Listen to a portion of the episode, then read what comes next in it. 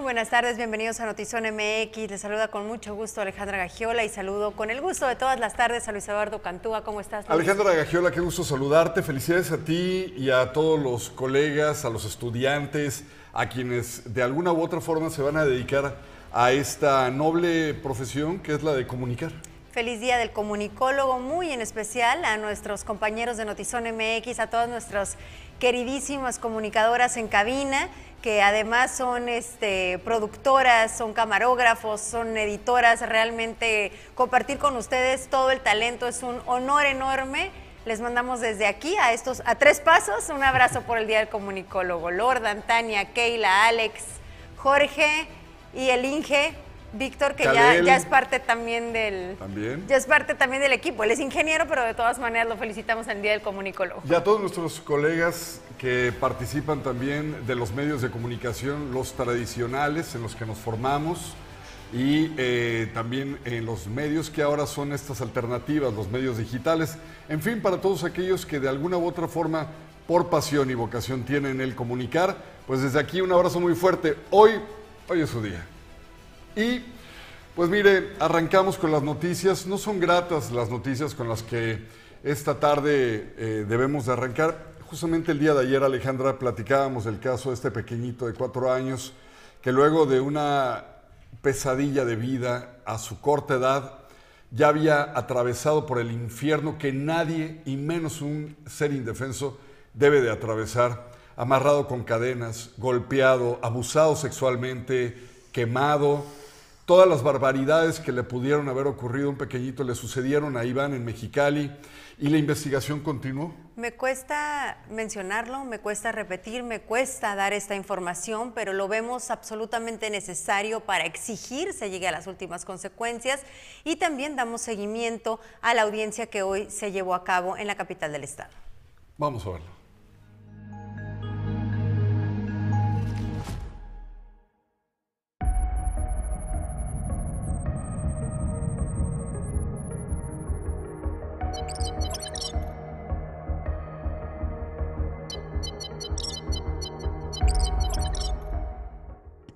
Del niño Iván, asesinado el martes en Mexicali, fueron vinculados a proceso y en la audiencia se evidenció que la casa donde vivía el niño junto con sus otros hermanitos era prácticamente una casa de tortura infantil.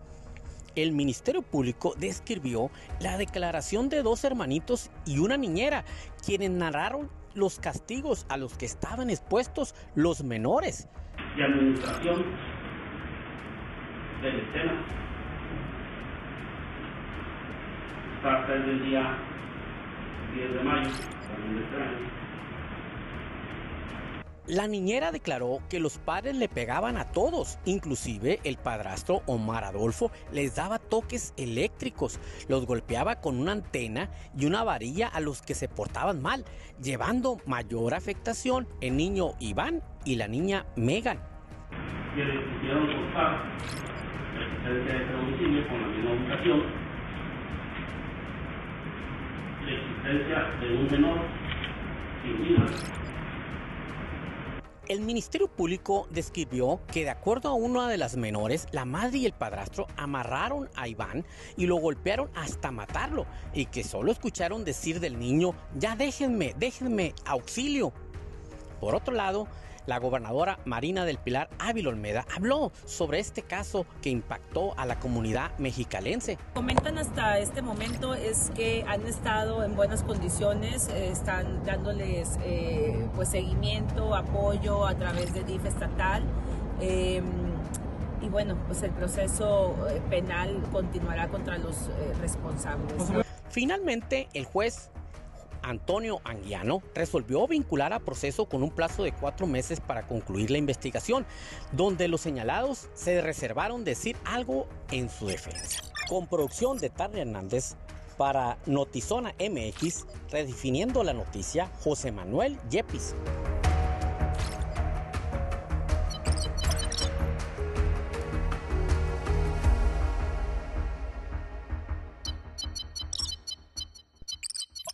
No era muy audible lo que estaba sucediendo en, la, en el juicio, pero creo que la gobernadora de alguna manera resume lo que está sucediendo. Cuatro meses en los que, en los que se sigue integrando el caso y en los que los otros seis menores que sobrevivieron el ataque del padrastro y la madre biológica, bueno, creo que había, unos eran del padre y otros eran de la mamá, el niño que murió era este, el padrastro y la madre biológica, ellos ya están en custodia del, del DIF, eh, recibiendo atención seguramente psicológica, aquí ya nos aclaran que también habían sido víctimas de golpes, de abuso, eh, y de repente nos cuestionamos si están mejor en el DIF que viviendo esto, porque la nota que vamos a, dar a continuación, pues también nos habla de un riesgo enorme, entonces es, es creo que una, una situación extremadamente complicada y por demás dolorosa. El problema, por ejemplo, en el caso de Alejandro y un servidor es que tenemos que ser muy mesurados con las palabras, con el sentir. Quisiéramos verdaderamente irnos a la yugular de estos dos sujetos que no se pueden llamar seres humanos, ni tampoco animales, porque los animales no hacen esto. Estas bestias que a hoy eh, esperamos les caiga todo el peso de la ley, Ojalá que no sea solo la ley de la justicia que está en los libros la que haga también su parte, porque le, repito, digo, es muy difícil contener todo lo que uno quisiera decir. Vamos al flash informativo y después de esto vamos a decirle cómo estamos ligando muy estrechamente el caso de otra menor que perdió la vida, pero ella sí estaba en custodia del DIF, entonces ahorita le platicamos. El Departamento de Policía de Boynton Beach, en Florida, busca a un grupo de buenos ciudadanos que detuvieron un automóvil en movimiento después de que una mujer tuviera una emergencia médica mientras conducía. Varios automovilistas se unieron para detener el vehículo e incluso rompieron una ventana trasera para poder ingresar al auto y luego moverlo a un estacionamiento cercano. La policía compartió el video con, fíjese usted, la esperanza de honrar a estas personas que salieron de su automóvil para ayudar a esta mujer. Luego de que el presidente Andrés Manuel López Obrador amenazara con no ir a la cumbre de las Américas y Estados Unidos no invitaba a Venezuela, Nicaragua y Cuba, la vocera saliente de la Casa Blanca señaló en conferencia de prensa que las invitaciones no se han enviado aún, señor, cálmese. Y se agregó que la cumbre es una oportunidad valiosa para enfocarse en algunos de los asuntos compartidos más importantes, como por ejemplo la constante lucha por la libertad, que en Cuba pues no saben de ello. La democracia, que en los otros países tampoco saben de ella. Para todos los países, mayor colaboración frente al COVID-19 y sobre todo, ¿qué creen? Atender las causas de raíz de la migración, que México tampoco sabe mucho de eso, y cómo ir tras el crimen organizado y la instabilidad económica. Ahí le mandaron un buen mensaje al presidente. Oficiales de aduanas y protección fronteriza de Estados Unidos en Caléxico interceptaron más de 100 libras de cocaína escondidas en un compartimiento de remolque. El chofer resultó ser un joven mexicano de apenas 22 años de edad quien conducía un auto mismo que tenía, pues ya le dije, un remolque y que fue enviado a la zona de inspección adicional donde un K9, o sea, un perro, alertó sobre los narcóticos en un compartimiento. Fueron un total de 38 paquetes que en la calle tendrían un valor de 1.4 millones de dólares. El líder norcoreano Kim Jong-un elevó al máximo las medidas contra COVID-19 luego de que el país anunciara su primera infección por coronavirus después de dos años de pandemia. Durante una reunión, Kim pidió a los funcionarios que estabilicen las transmisiones y eliminen la fuente de infección lo más rápido posible, porque Corea del Norte había reclamado previamente un récord perfecto en mantener alejado el COVID. Bueno, esta información se la dimos a conocer en su oportunidad. Localizaron a esta menor eh, muerta en, en la presa, pero ella estaba en custodia del DIF y hoy la exigencia de los familiares es esta.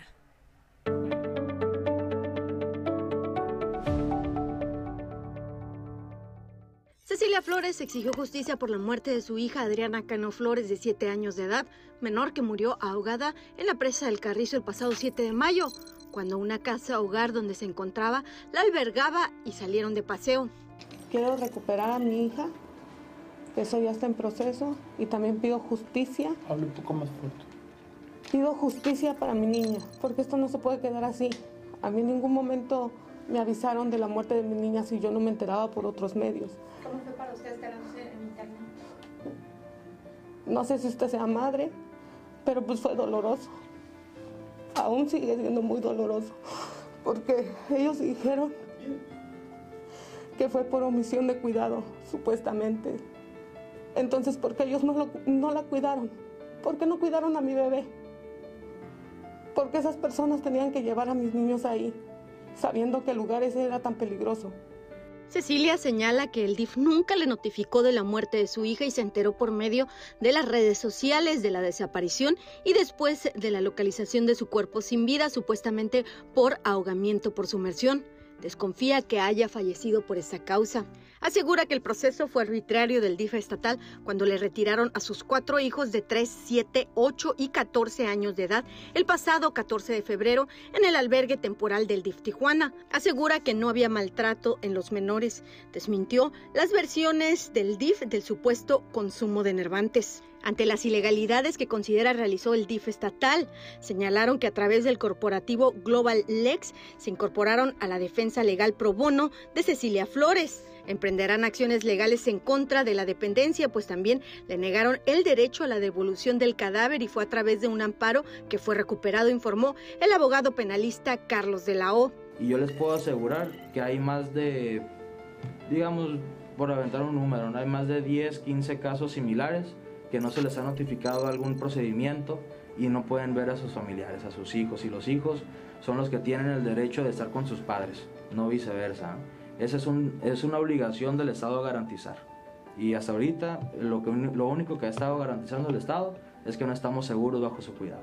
Mientras que el abogado familiar Alejandro Jiménez Flores indicó que hubo ilegalidades cuando le retiraron a sus cuatro hijos, pues nunca le informaron la causa y no le permitieron ver a sus hijos desde el mes de febrero. Aseguran que los menores se enfermaban constantemente y nunca se lo hicieron saber a la madre. Dentro del amparo había una figura que se conoce como incomunicación. Es, hay que hacer saber que el DIF estatal Tijuana, al igual que la casa hogar, impedía que la madre tuviera comunicación con los hijos desde el 14 de febrero lo que tuvimos que hacer es presentar un amparo para saber, uno, en qué lugar se encontraban porque desconocíamos el domicilio. Tuvo que ser a través del juzgado de distrito que pudimos tener el domicilio y saber conocer la casa hogar en la que estaba la menor. Cecilia Flores señala lo único que quiere es recuperar a sus tres hijos que aún se encuentran en una casa hogar. Teme por la vida de los pequeños. Es lo que más anhelo. Ya quiero que mis hijos regresen conmigo. Con información y edición de Lordan García informó para Notizona MX, redefiniendo la información. Ana Lilia Ramírez.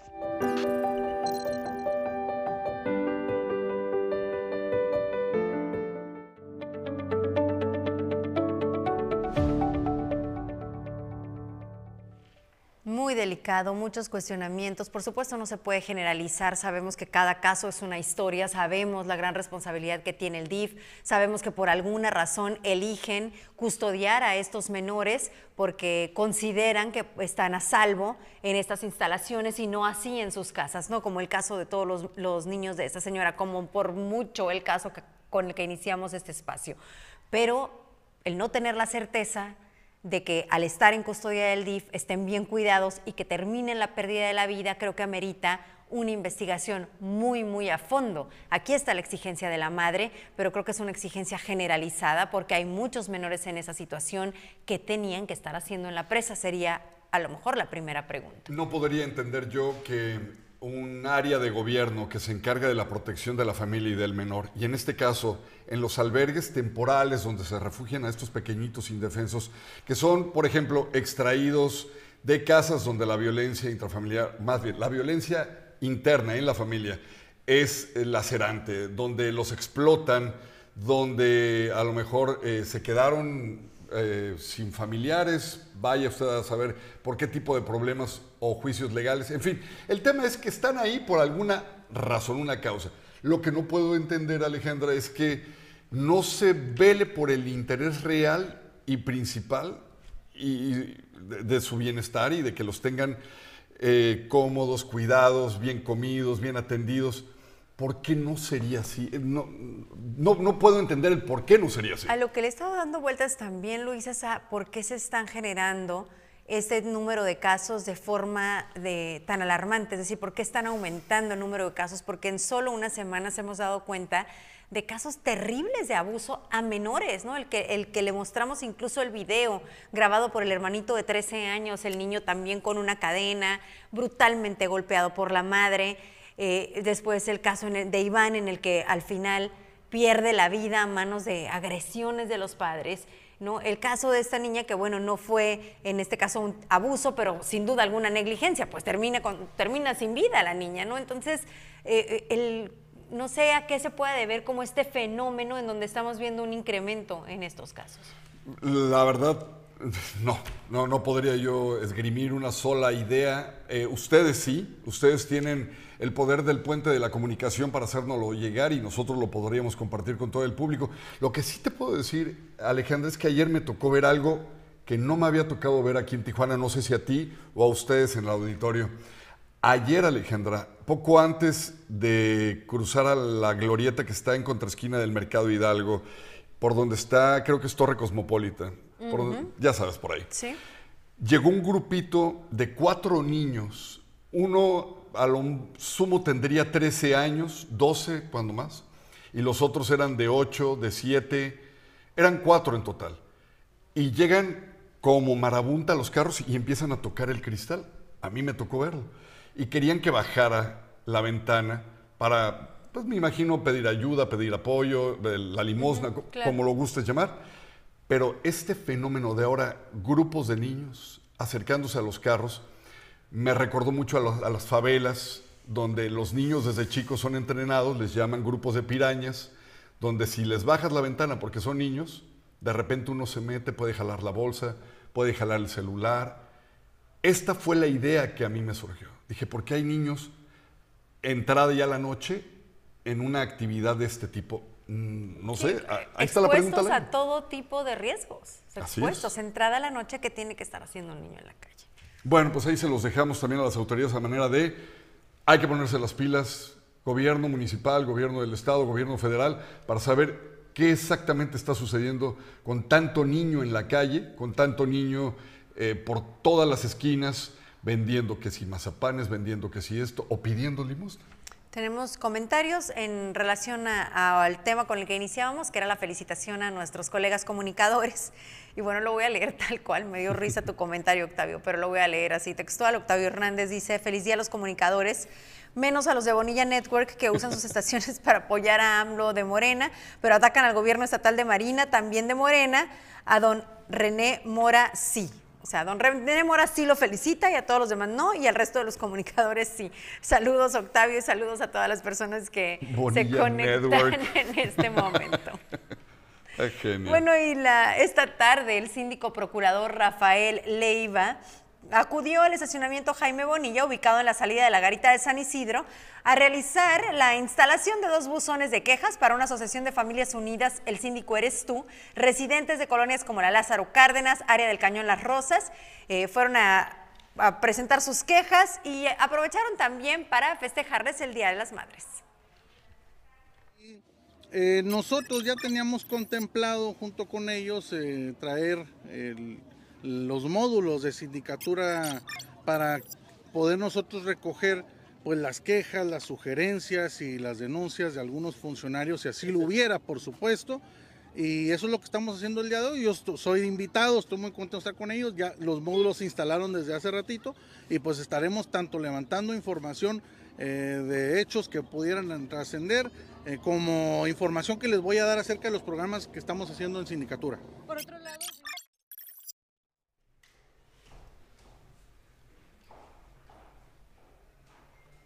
Bueno, y tenemos Socializando con Andy Piquero, que nos tiene hoy toda la información de espectáculos. Así es, la nota rosa en Zona MX.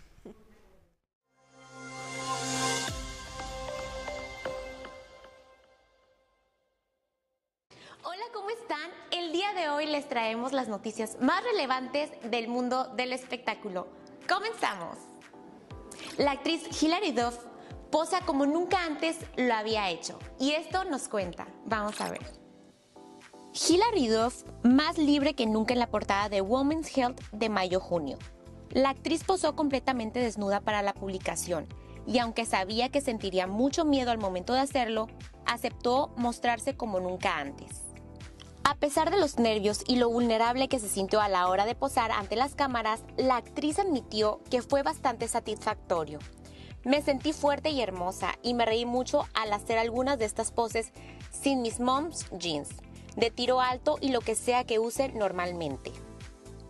A mí me parece que se veía guapísima, más ahora en su nueva etapa de mamá. Vamos con la siguiente nota. Y adivinen qué, la nueva marca Balenciaga nos trae la nueva edición limitada de tenis desgastados. Vamos a ver esta nota. Balenciaga presentó dos pares de tenis de edición limitada, porque son especiales por su diseño sucio y rasgado. Los sneakers de la colección limitada de Balenciaga Paris Sneakers fueron creados en color negro y color blanco. Están hechos de algodón totalmente desgastado y caucho. Los tenis tienen partes desgarradas y suela vulcanizada. Debido al estado de la tela, la recomendación es limpiarlos con un paño suave. La casa de lujo española oferta los tenis destruidos de su colección Balenciaga Paris Sneakers en 42 mil pesos, aunque en el sitio oficial de Balenciaga los pares aún aparecen en preventa y ya puedes hacer el pedido anticipado en caso de que estés considerando comprarlos. ¿Qué les pareció el diseño? ¿Ustedes los comprarían? Háganmelo saber aquí abajo en los comentarios. Y me voy, pero no sin antes recordarles que nos sigan en todas nuestras redes sociales y estén al pendientes porque estaremos regalando dos pares de boletos para la Premier Maverick que será este 24 de mayo. Top Gun Maverick de Paramount Pictures regresa a Peter Maverick Mitchell. Tom Cruise, después de más de 30 años de servicio como uno de los mejores aviadores de la Marina, Maverick está donde tiene que estar un valiente piloto de pruebas que lleva los límites al extremo y que esquiva el avance de rango militar que lo llevaría a un trabajo de oficina. Entrenando un futuro incierto y confrontado a los fantasmas de su pasado, Maverick se ve envuelto en una lucha contra sus miedos más profundos, culminados en una misión que exige el máximo sacrificio de ellos que serán elegidos para volar. Síguenos en todas nuestras redes sociales para la oportunidad de obtener estos pases dobles para la premier Top Gun Maverick el próximo 24 de mayo. Espero les haya gustado. No olviden seguirme en mis redes sociales que se les voy a dejar por aquí y nos vemos el próximo jueves.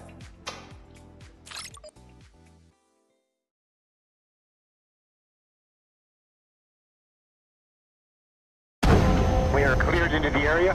Verify cameras are on. All right, here we go. Three, two, one. Here comes some G's. There's five G's. Seven G's.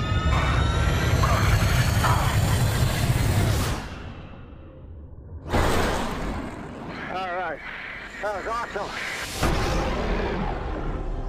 I wasn't ready to make a sequel until we had a special story worthy of a sequel and until technology evolved so we could delve deeper into the experience of a fighter pilot. The first movie became something that changed a generation. So this is exciting to come back and get in those jets again. We worked with the Navy and the Top Gun school to formulate how to shoot it practically.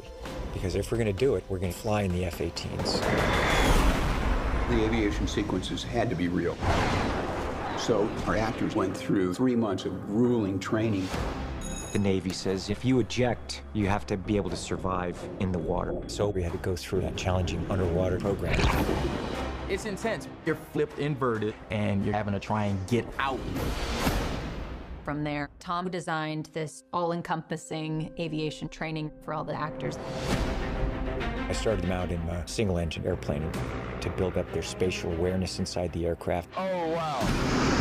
That's amazing! Oh, my God! Next, we took them to the L 39, and they went and flew aerobatics to feel what it's like in a jet. Get some speed. Wow. From there, they'd graduate to the F 18 Super Hornet and actually launching off an aircraft carrier. That's what I'm talking about.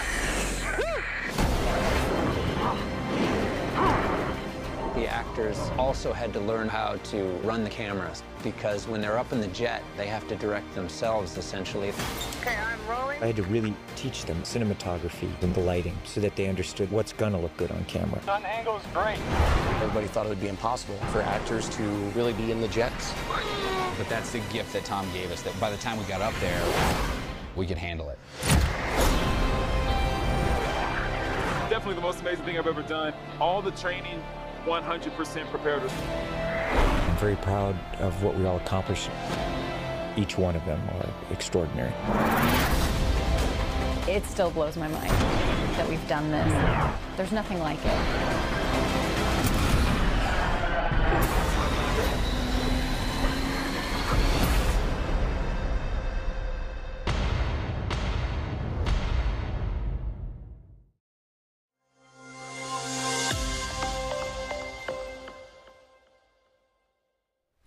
¿Estás, ¿Estás bien? Sí, no, no, no. Te digo que de chicos No había todos visto queríamos ser. tan emocionado por un trailer en mi vida como Luis Eduardo estaba con esta película. Mira, la época de Top Gun es no nada más Top Gun, es recordar a Luis Miguel haciendo la incondicional y los que éramos, pues, me- muy así como no, de. no, no, a ver, guarda tus debidas Pero proporciones. Luis es Miguel que- y Tom Cruise. Claro, mira, el video Yo de soy la súper incondicional deriva de la fiebre de Top Gun. Porque pero- en, en una época, cuando sale Top Gun la original, pues todo el mundo queríamos ser Tom Cruise. Digo, pues, obviamente, pues, dices, Sí, pues, pedacito de Tom- carbón. Soy Team Tom Cruise totalmente. Seguro tú eres Team Luis Miguel. No, no, no, digo, en la época, ah, cualquiera de los dos, digo, imagínate, convertirme en un Tom Cruise o en un Luis Miguel ya es como volver a nacer y que Dios te diga, te amo. Es como cuando dicen, es, es el ejemplo perfecto de da lo mismo, ¿no? Sí, exacto. De no, da pues, igual. En No, aquel no, entonces, No, yo sí prefiero a Tom Cruise por mucho. Por mucho, por lejos. eh, te lo juro que en aquel entonces todo mundo queríamos ser pilotos aviadores, todo mundo queríamos ser la incondicional, todo mundo, eh, era una época sensacional, pero a lo que me remontan estas imágenes y, y ver, pues, otra vez me hizo revivir esa época. No, no, estaba extasiado Así el estaba, hombre cada que avanzaba la imagen. El, bueno, no, nunca he visto tanta emoción. Leo comentarios. Juan Manuel dice que algo digno de comentar es que el certamen mexicano universal, la representante de Baja California, portó el traje típico creado por Iván Rodríguez, así que Baja California estará en boca de todos porque este vestido será utilizado en Miss Universo. Es un Ándale. espectáculo el vestido. Hoy tuve la oportunidad de ver una foto. Es como, como un mariachi, pero las flores bordadas a mano. A ver si después la directora general eh, Rocío Bustos nos hace favor de compartirnos una fotografía. ¿No es sorpresa? un espectáculo el vestido. No es sorpresa porque ya ganó. Ah, Y ahorita lo porta la, la representante de Baja California, pero cuando llegue el certamen de Miss Universo, quien sea que esté representando a México va a utilizar este traje y es Ah. un diseñador local. Ya, ya pero capté. es de verdad, hasta el sombrero de mariachi está bordado. Ah, yo ten- ya lo tengo aquí. Ah, te lo voy a enseñar. Y yo Te se lo voy a enseñar, pero- escribir, pero, con menos emoción No, que no, Alejandra. no, no, es que de verdad los Wow. es como todos los botones son traídos de Guadalajara, obviamente de la casa de los trajes de los mariachis. Eh, lo- les voy a pedir en producción para mañana compartírselos porque bien dice Juan Manuel es digno de digno chulada, de ¿eh? presumir que este diseñador haya logrado esta hazaña porque bueno México representado Baja California representado en este certamen a Iván nivel internacional. Rodríguez es Iván el Rodríguez es el diseñador. Sí. Ahí está, perfecto. Pues ojalá que se haya informado hasta este punto. Recuerde que tenemos una retransmisión a partir de las 9 de la noche. Si usted se lo perdió, en la noche lo esperamos de nueva cuenta. Y lo esperamos mañana, en donde podemos tener interacción, leer sus comentarios, platicar con usted 6 de la tarde. Notizón MX, redefiniendo la información.